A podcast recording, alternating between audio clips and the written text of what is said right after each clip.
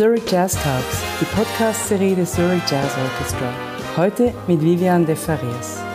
Die außergewöhnliche brasilianische Sängerin Vivian de Farias stammt aus Ipanema und wuchs in Brasilien und Los Angeles auf. Als Teenagerin erhielt sie klassischen Gitarrenunterricht, sang aber auch schon früh die Bossa Nova Standards.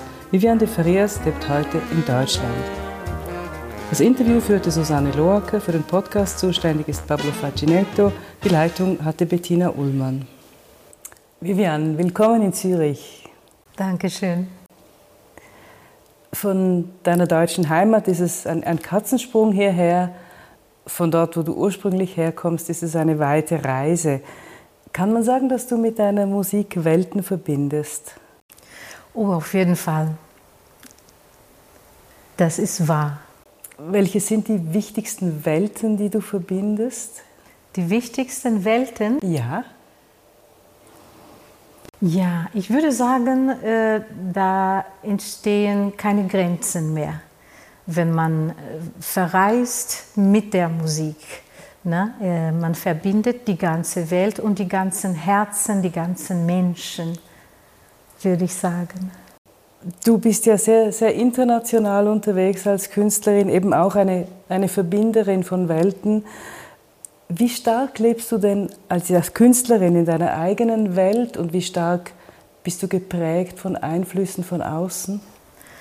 Das ist eine sehr gute Frage. Ähm, ja, als Künstler, wie, wie du gesagt hast, ist man äh, mit sich in quasi so eine eigene Welt von Inspirationen, aber man braucht schon die Einflüsse von draußen. Es ist eine Mischung, wo du nicht weißt, was ist was, wo fängt das und was ändert. Es ist allgegenwärtiges zusammen miteinander beeinflussen. Also fast ein Universum, eher als eine Welt, oder? Ja, könnte man sagen. Ne? Und, und jeder Mensch ist ein Universum und, und jeder musikalische Stil ist ein Universum, aber es ist alles verbunden, es ist alles gebunden, es ist faszinierend. Du, du singst ja in einer Sprache, die dein Publikum hier nicht versteht oder die nicht alle verstehen hier. Ist das ein Problem für dich? Ist das überhaupt ein Thema? Ja, schon. Es ist ein Thema, weil in der brasilianischen Musik ist der Text super wichtig. Es ist ja so, man könnte vergleichen, sagen wir mal, mit Liedkunst, ne, wo man ähm, romantische Dichter äh, vertont hat, wie zum Beispiel Schubert oder Schumann und vielen anderen. Die haben dann die Musik gemacht, maßgeschneidert für diese, für, für diese Dichter oder Poesien. Und in Brasilien ist es ja auch so eine, eine wunderbare Kombination. Und dann ist es entstanden eine neue, eine neue Gattung, das heißt der, der Songwriter in Brasilien. Das ist sehr wichtig. Und wenn du singst in Brasilien, alle singen mit. Na, und es sind wirklich wunderschöne Texte. Und hier verstehen die Menschen natürlich nicht, aber ich versuche es immer zu erzählen, worum es geht, damit man in diese, in diese Atmosphäre äh, hinein darf. Wie ist denn das auf der Ebene der Musik, also jetzt nicht des Textes? Da spielst du ja auch mit Musikern, die nicht Bossa sozialisiert sind oder die nicht südamerikanische Gene haben. Spürst du das? Und falls ja, wo spürst du das? Ja, man, man spürt natürlich nicht nur das, was du gerade erwähnt hast, aber man spürt der Mensch hinter dem Instrument. Ne? Äh, man ich zum Beispiel generalisiere nicht. Na, also der Mensch ist immer so eine Überraschung. Und, und was bringt dieser Mensch mit seinem Instrument, mit ihrem Instrument, mit, mit ihrem oder seinem Hintergrund? Und das ist immer eine Bereicherung. Äh, etwas technisch gesagt, also für die brasilianische Musik sind die Rhythmen natürlich eine eigene Sprache.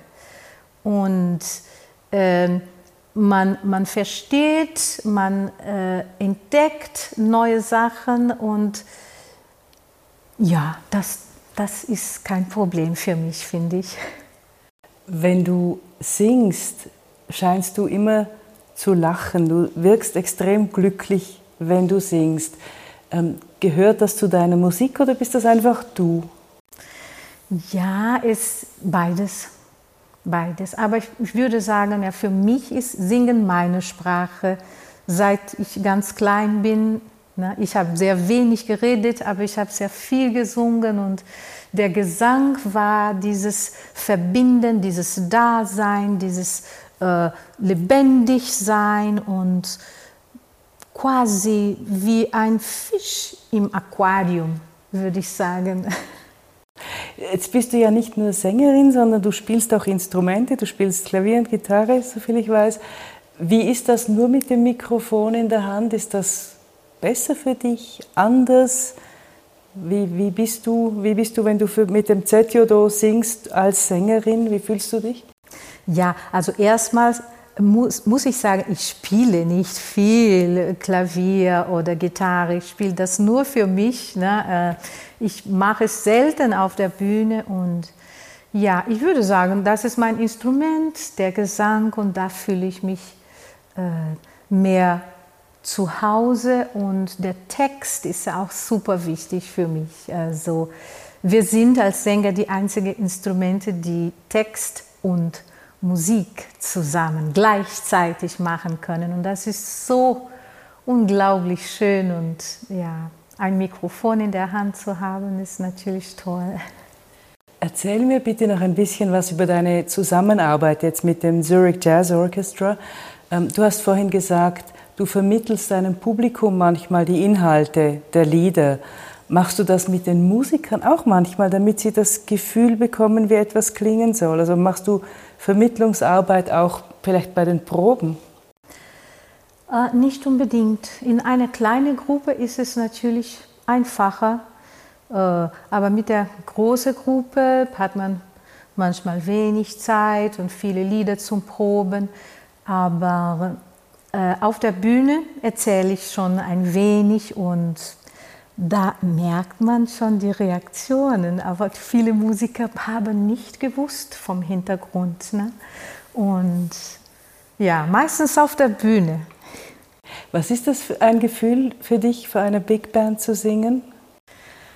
Ein sehr schönes Gefühl. Natürlich die Harmonien und, und die ganzen äh, Bläserinstrumente, die äh, mit mir verbunden sind durch die Atmung und ne, früher mit, mit Orchester habe ich das auch sehr, sehr genossen, so wie die, die Streicher immer vibrieren und da gibt es immer so eine Resonanz zwischen Stimme oder zwischen Lungen in dem Fall von der Big Band und Rhythmus, das ist immer eine schöne Sache mit vielen Musikern zusammen. Okay, vielen herzlichen Dank, Viviane. Wir danken für dieses Gespräch. Ich bedanke mich. Es war sehr schön hier zu sein.